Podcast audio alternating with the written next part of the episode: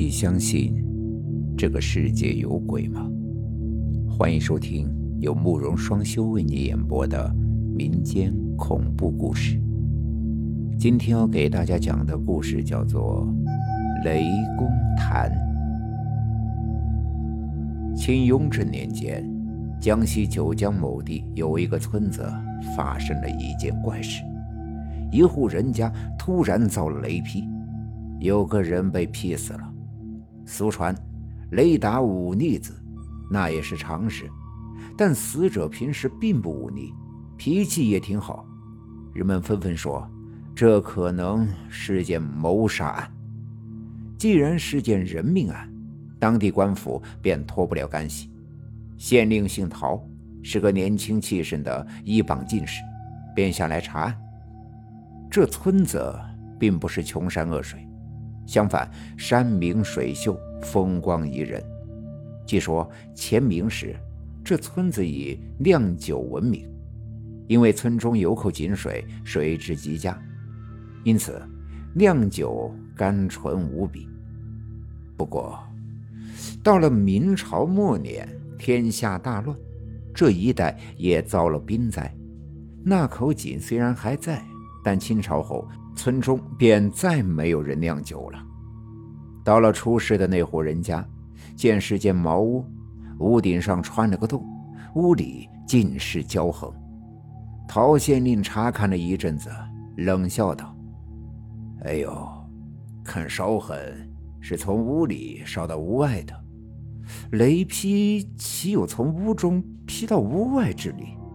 定是有人以火药伤人，伪称雷劈。”可说案子是凶案，却找不出理由。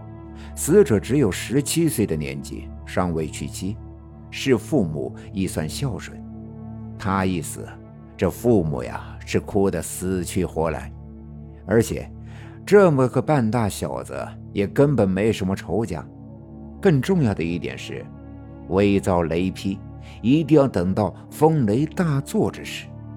可事发之时明明是天气晴朗。难道那凶手诚心想让人怀疑吗？而且说用火药伪造雷劈也不大可能，因为现场全无硝磺味，看烧痕倒真和雷劈相似。陶县令被人一驳，一觉有理，一时间也说不出话来。这案子没法了结，陶县令大感头痛。正在这时，他有个同窗来访。见老友来访，陶县令连忙设宴迎接。这位同窗姓窦，名乐之，考上童生后无意仕进，便到处游山玩水。这回也是来找老同学打个秋风。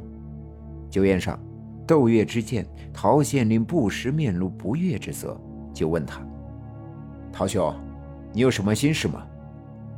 陶县令便把这件结不了的案子说了。窦乐之怔了怔，问道：“陶兄，现场你有没有发现一个旧罐子？那种寻常村民家中自然有点坛坛罐罐。”陶县令根本没在意，就问：“这跟罐子有什么关系吗？”窦乐之叹道：“这村子在前明时出过一件奇事。原来，明朝末年。”江西九江一带有一支自称“闯踏天”的流寇在附近活动。某次，闯踏天行军，因为军中乏粮，他们这些流寇当然见什么抢什么，一路烧杀抢掠，所过村庄无不遭屠。这村子因为正在闯踏天的行军路线上，听说流寇要来，村民吓得魂不附体，纷纷打点行装，准备逃难。可是这时候到处都是烽烟，逃到哪里都不安全。再说拖家带口逃出去也是个死，村民无不痛哭流涕。那些年长妇人便是天天来到村长家哭，要他拿主意。村长这时候哪里还有什么主意，愁得头发都要白了。正在一日数经的时候。在村中借居的一个道士突然求见，这个道士姓辛，生得瘦小干瘪，尖嘴猴腮，是去年逃兵灾来到此处的。因为生了一场重病，走不得路。村长见他可怜，就把他收留下来。却不知这时候有什么事。待一见，这新道士说：“村长，久沾恩德，无以为报，实事有愧。现在村子里眼看着在劫难逃，贫道接受村长大恩，不敢袖手旁观，愿以此身担之。”这新道士平素笨嘴拙舌，村长没想到。他要说，还真的能说出一套来，不由得暗暗诧异，心想：说不定真人不露相，这道士还真有几分画鬼符的能力。就问他：“呃，怎么做法？”新道士说：“他不要黄表纸、香烛之类的东西，而是要上好酸醋百坛、精铁千斤，另外还要白银数十两。”也要打成薄片。这个单子实在与平时道士做法所用相差甚远。村长有点奇怪，村中本来就盛产美酒，酒没酿好，干脆就酿醋，所以醋有不少，索要银两也不算太多。心想，都这时候了，横竖没有办法，死马当活马医，干脆试试，便答应了下来。问他醋坛用来做什么？新道士说：“用来做雷公坛，这是最关键的一步。”听得新道士有办法解救村子，村民们都吃了一惊。这道士在村中住了一年有余，人人都以为他是个寻常的落魄老道，没想到他竟然还有法术，于是都想来看看。只见新道士请了好几个铁匠。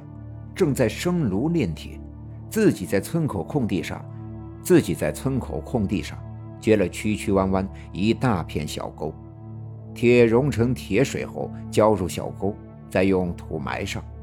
见村民前来看热闹，新道士说：“道士千万不要越过这条线，否则无法保证安全。”听他说的厉害，村民虽不相信，但看新道士用铁水来画符。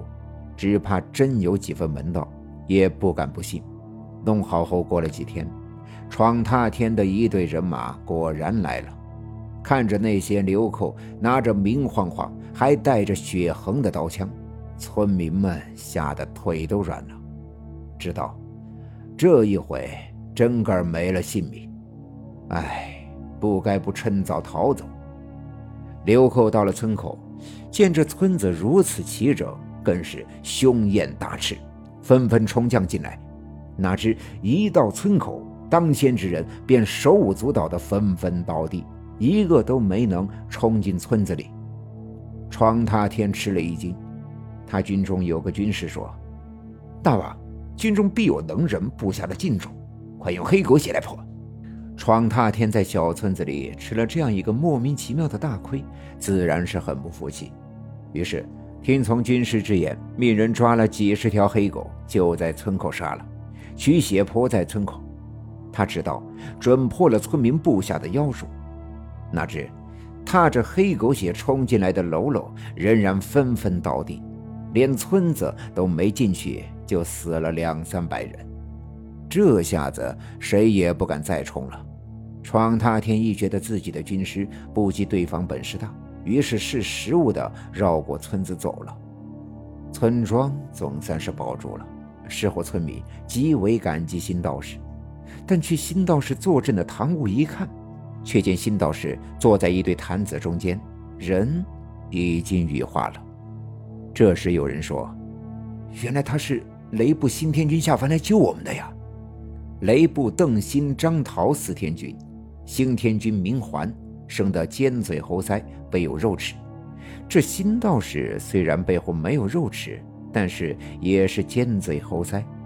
村民们越想越对，村民感激之余也不敢碰那些醋坛，说他是雷部天君的神物，凡人碰了没有好处，便将他们和新道士的肉身一起葬到了山坡上，并在那儿修了座雷神庙，专祀新环。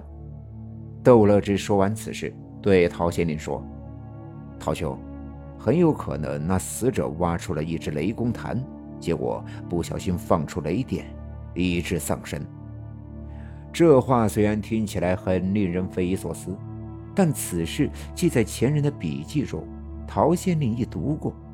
听寇乐之这么一提，他便再次赶到现场。不出所料。在现场果然发现了一只很古老的坛子。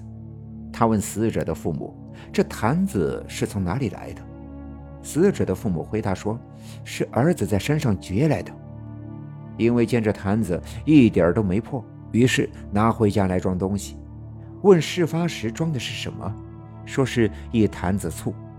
一听是醋，陶县令恍然大悟，叹道：“哎呦，果然如此。”他把这雷公坛的事说了，又道：“你们未尝读书，不知这雷公坛实非凡人所能触犯，真是命中注定呀。”陶县令后来写过一本笔记，此事便被记在了其中。陶县令觉得他解开了这个谜，但用现代的眼光来看，所谓的雷公坛实在极其类似福打电池，把铁片和银片插进醋坛里。